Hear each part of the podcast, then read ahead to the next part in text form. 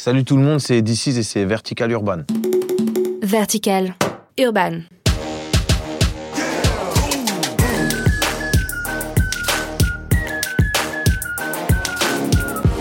Hello tout le monde, c'est Émeric, très content de vous retrouver pour ce podcast un peu particulier puisque je suis au studio de la scène avec DC's. Boum boum boum boum comme une bombe nucléaire entre mon père et ma mère. Je suis né en temps de Comment ça va DC's Très bien et toi? Très content de te retrouver ici. Ici où il s'est passé beaucoup de choses, hein. tu peux un petit peu nous expliquer le processus de création? Ouais, ça fait, on va dire, peut-être 10 ans ou 12 ans que je viens au studio de la scène. Ouais. Euh, et j'ai enregistré, je crois, depuis l'album Les Histoires extraordinaires d'un jeune de banlieue, donc qui est mon troisième album. Et euh, j'ai l'habitude de venir ici. Je venais dans ce studio-là parce que c'est, euh, moi, je viens d'Evry à la base, et c'est un studio qui est dans le sud de Paris. Mhm. Donc, euh, et puis après, bah, je me suis pris de- de- d'affection pour le lieu, pour les gens qui y travaillent. Et, euh, et voilà, donc je viens, je viens tout le temps ici en fait. Et tu m'expliquais tout à l'heure que tu es très minutieux dans le, dans le processus de création. Je te savais perfectionniste, mais en gros, tu es là pour bah, évidemment les morceaux, mais aussi pour toute la procédure de mix. Tu étais Tout. à fond. Ouais, tout, tout, tout, tout, tout, tout, parce que euh, c'est mon nom qui est sur la pochette, Mm. c'est mon travail que je présente, donc euh, il faut que j'ai un œil et une oreille sur tout pour ne pas avoir de regrets et me dire ah ouais mais non j'aurais pas dû faire ça ou enfin puis même c'est surtout au-delà au-delà de ça c'est que en fait j'aime ça en fait Ouais. j'aime partir d'une idée du- d'un- d'une boucle de piano d'un de deux trois accords et après écrire et aller jusqu'au bout du mix et voir euh, bah, comment le, le morceau prend vie et, et m'imaginer moi euh, quand je découvre un album euh, le soir par exemple un album que j'attends de je sais pas de, de je sais pas qui de... bon bref j'écoute et je vois comment tout a été fait. C'est comme un film en fait la réalisation pour un film tu vois tous les effets et tout.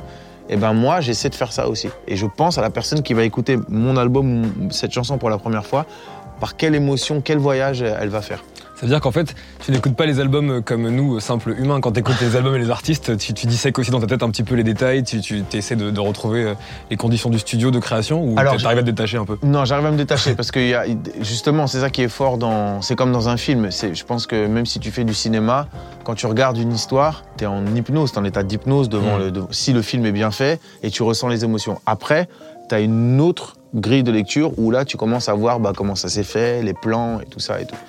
Mais euh, donc, moi, à chaque fois, quand j'écoute un, un- un disque euh, que j'aime vraiment et tout, enfin, au départ, je pense pas à tout ça. Ouais. Ça, ça vient après dans d'autres écoutes. Quand tu fabriques les morceaux ici, est-ce que ton avis compte uniquement ou est-ce que tu demandes de l'avis euh, des, des autres pour tester un petit peu? Quels sont les avis qui- que tu prends en compte s'il y en a? Ça dépend. Des fois, je suis un dictateur, donc c'est-à-dire que je demande des avis, mais je n'écoute que ceux qui confirment mon avis. Comme tout bon artiste mégalomane que je suis. Mais, mais, parfois, je suis pas sûr. Et des gens que, que j'aime bien ou, ou en qui j'ai confiance ou, ou je sais qu'ils ont des goûts qui se rapprochent des miens en musique et tout, bah, je peux. euh, je peux écouter leur avis. Panayotis, par exemple, euh, euh, Fari, euh, voilà. et pourtant, ils ont des avis différents parce Ouais. qu'ils ont des sensibilités différentes. Je, je pourrais même parfois dire Ah, je sais que Panayotis va aimer ce morceau et que Fari va moins l'aimer. Et tu vois, j'arrive à. Ça dépend des morceaux, en fait. Je sais qu'il y a plusieurs DC's, on les retrouve, euh, euh, les plusieurs facettes que tu as sur DC's là, même sur le précédent Pacifique. Mm. Là, comme je rebondis comme tu parles de, de, de Panayotis et de Fari, eux, c'est qui leur DC's préféré Euh, Parce que moi, mon DC's préféré, c'est celui qui va sur la mélancolie, qui va sur, Oui. sur les émotions. Tu vois, Bah, c'est le DC's de Oh Oui, par exemple. Oh oui, ok. Moi, je suis à fond là-dessus. Bah, Panayotis, il aime aussi ce DC's là. Je parle de moi à la troisième personne comme Alain Delon, mais tu m'y as invité, donc Tout en même temps, bah oui, je, oui. je me permets.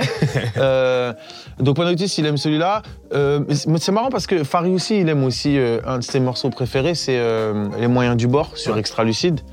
Et euh, ça m'avait touché qu'il aime ce morceau-là, on en avait parlé et tout. Et tu vois, c'est un morceau qui est assez mélancolique. Pourtant, dans les nouveaux morceaux que je fais, quand je leur envoie mes maquettes ou des trucs comme ça et tout, lui, il va avoir tendance à aimer le DC un peu plus lumineux, Mm. euh, dansant, euh, drôle, mais il aime aussi les morceaux, euh, les morceaux qui sont plutôt tristes et mélancoliques. Avant de parler du Zénith qui approche, ça sera dans un mois Zénith de Paris, le 1er, le 20 avril prochain, grosse date. Je voudrais qu'on revienne justement sur le processus de création de Is là, parce que ça s'est fait très rapidement. Ouais. Et euh, c'est- comme une impulsion, quoi, avec euh, beaucoup, beaucoup d'inspiration, et tu avais besoin de tout lâcher très rapidement. Combien de jours, combien de semaines? Euh, vraiment l'écriture des morceaux une semaine et après on va dire le mix euh, deux trois semaines environ. Tu réalises à quel point c'est court? Ouais, oui, oui, oui, c'est- court, c'est très intense, mais Ouais. c'est aussi euh, le, c'est la continuité quelque part, pas la continuité, l'effet rebond de Pacifique. Mm. Et puis c'est surtout beaucoup de choses que j'ai retenues pendant longtemps. Donc quand tu retiens des choses pendant longtemps, quand ça sort, bah c'est intense et c'est rapide et c'est fulgurant, mais c'est un processus qui est très très long en amont. C'est fou. Et, et je trouve que tu t'adaptes particulièrement bien à, à cette époque maintenant où, où on peut sortir aussi plus d'albums, où il y a des projets qui arrivent de plus en plus. Je t'ai toujours trouvé à l'aise en fait, euh, parce qu'il faut le rappeler quand même, d'ici c'est des années des années de carrière, on pouvait Mhm. retrouver sa, sa discographie. Mhm. Et euh, t'es comme un poisson dans l'eau. Ouais. Ouais. Ben, c'est que, euh, en fait, depuis que j'ai l'âge de 12 ans, Mm. j'écris des morceaux, en fait. Et la chance que j'ai eue, c'est que j'étais un artiste solo. Euh, à l'époque où il y avait euh, beaucoup de groupes, Ouais. IAM, NTM, enfin moi je suis arrivé après. Et du coup, bah, quand t'es un artiste solo et que t'as un album à faire, surtout à l'époque où on faisait des longs morceaux, bah t'as trois couplets de minimum 20 mesures à écrire. Mm. Donc ça travaille, tu vois, parce que tu dois pas te répéter dans le deuxième, dans le troisième et tout. Donc c'est un- une espèce de gymnastique que j'ai eu où j'ai beaucoup de volume en fait, tu vois. Enfin, je peux donner beaucoup, beaucoup, beaucoup, beaucoup. Après, il faut que je fasse le choix, tu vois, Mm. parce qu'après, bah justement, vu que tu proposes plein de choses, et ben t'as l'embarras du choix. Mais euh, c'est jamais un problème pour euh, pour sortir des choses, pour écrire des choses et pour exprimer exprimer des émotions. Ça c'est pas j'ai cette faculté là.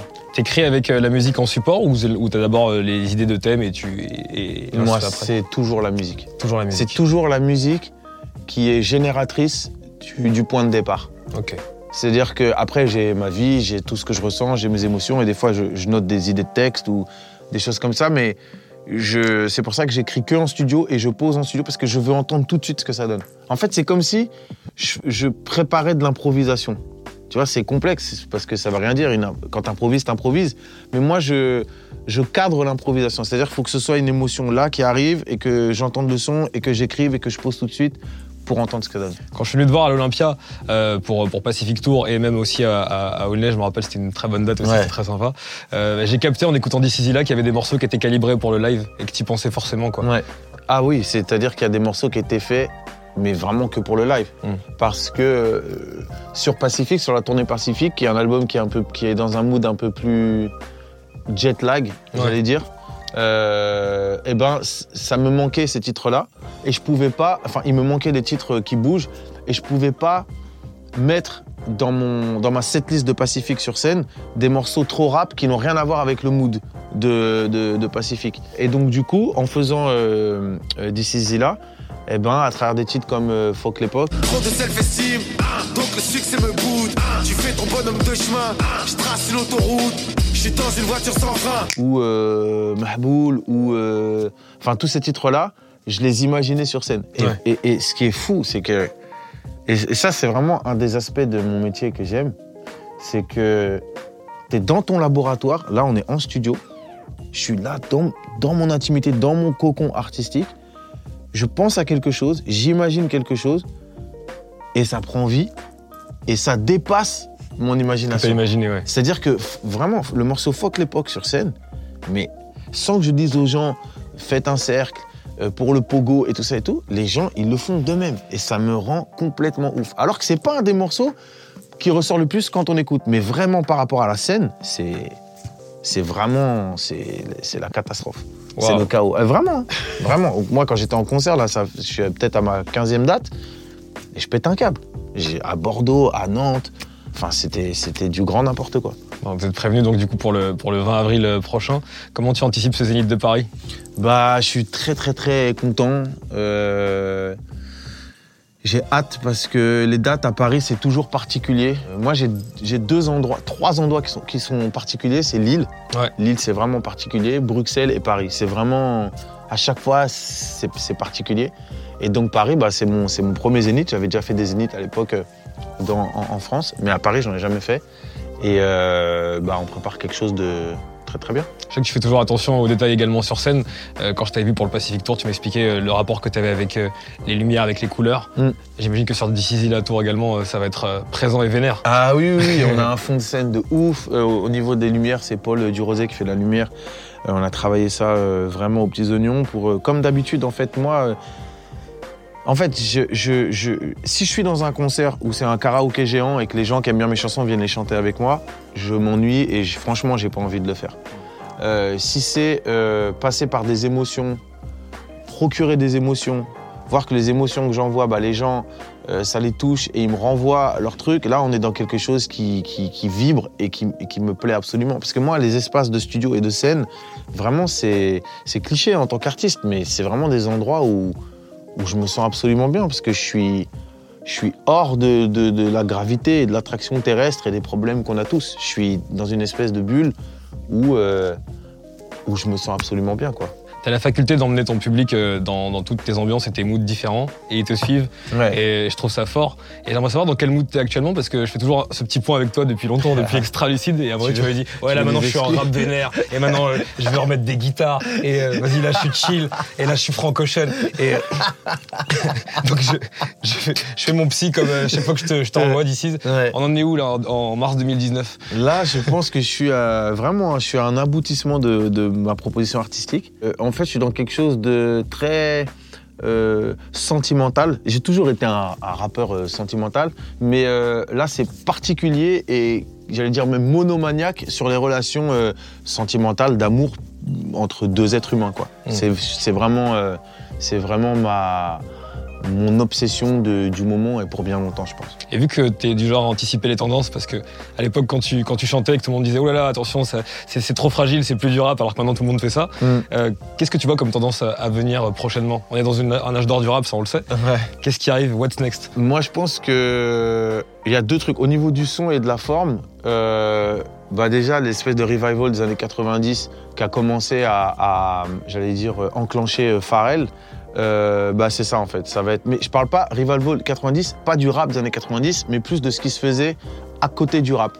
Euh, par exemple, euh, Prodigy. Ouais. Tout ce son là.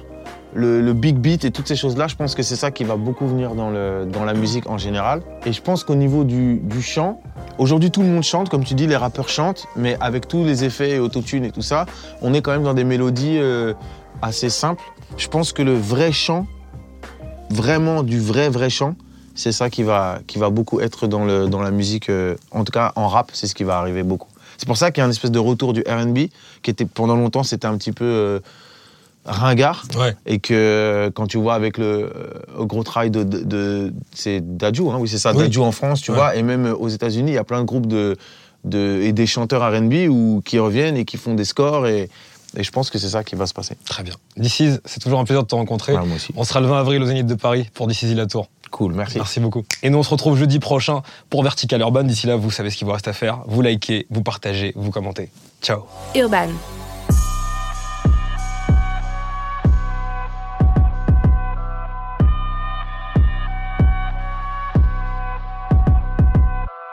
Vertical.